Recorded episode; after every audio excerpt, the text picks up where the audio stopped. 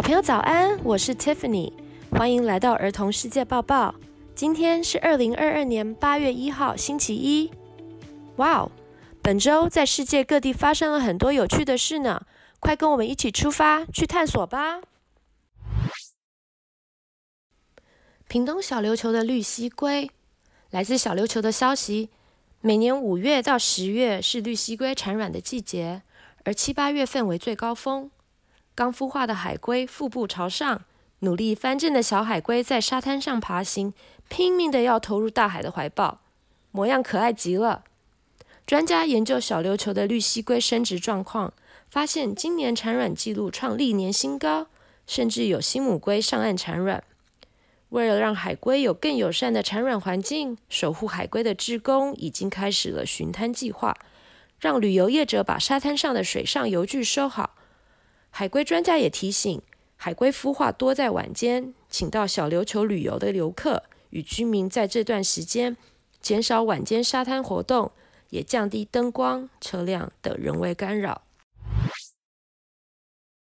英国铁路罢工，罢工是工人为了表示抗议而集体拒绝工作的行为。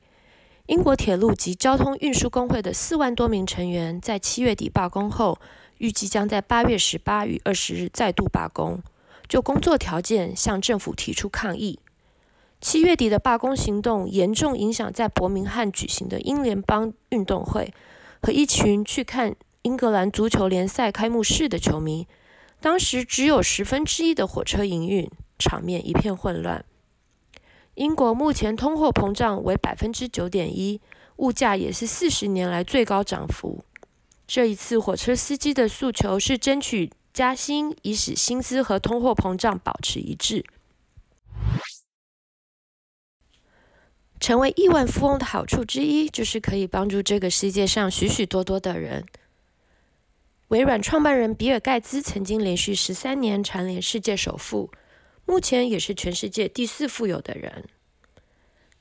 他从十三岁开始电脑程式设计。之后也进入了顶尖的哈佛大学，但是在大三的时候，基于对城市设计的热爱，在父母的同意以及鼓励下，他离开了哈佛，自己创业，也成功的创造出在个人电脑上几乎不可或缺的软件，累积了巨额财富。比尔盖茨和前妻梅琳达近期宣布将捐款两百亿美元给两人共同主持的基金会，盖茨承诺。我计划将近所有的财产都会捐给基金会，而这个基金会主要是在帮助解决一些疾病的问题，根除疾病，减少儿童的死亡，改善粮食安全和改善教育。他也更进一步的鼓励与期待其他跟他一样拥有巨大财富与特权的人，能一起共襄盛举，把资源返回给社会。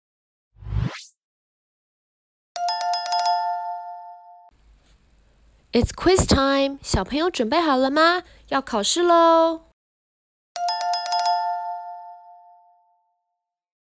请问绿蜥龟的产卵季节是？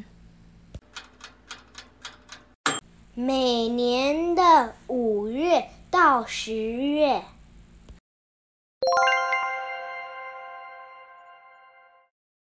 请问英国铁路公司为什么要罢工？因为火车司机希望提高薪水。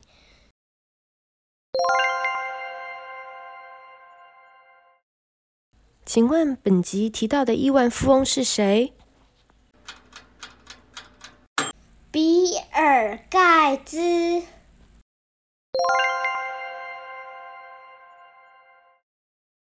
Shoutouts of the day。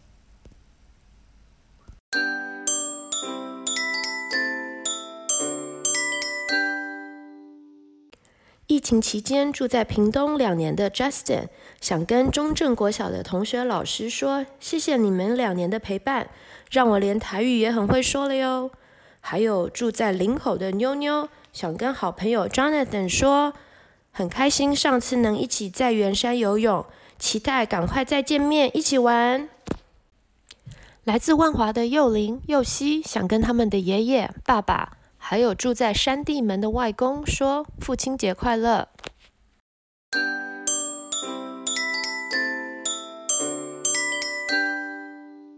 这是儿童世界报报上线开播的第一集，谢谢你们的聆听，希望你们喜欢。如果你也希望透过我们的节目为别人献上感谢或祝福，欢迎在儿童世界报报脸书粉丝页给我们留言。我们知道还有很多可以改善的地方，请我们的小听众、大听众给我们建议。有了你们的反馈，我们会做得更好。但是别忘了按下订阅来追踪我们频道，以及留下五星评价哦。Until next time，下次再见。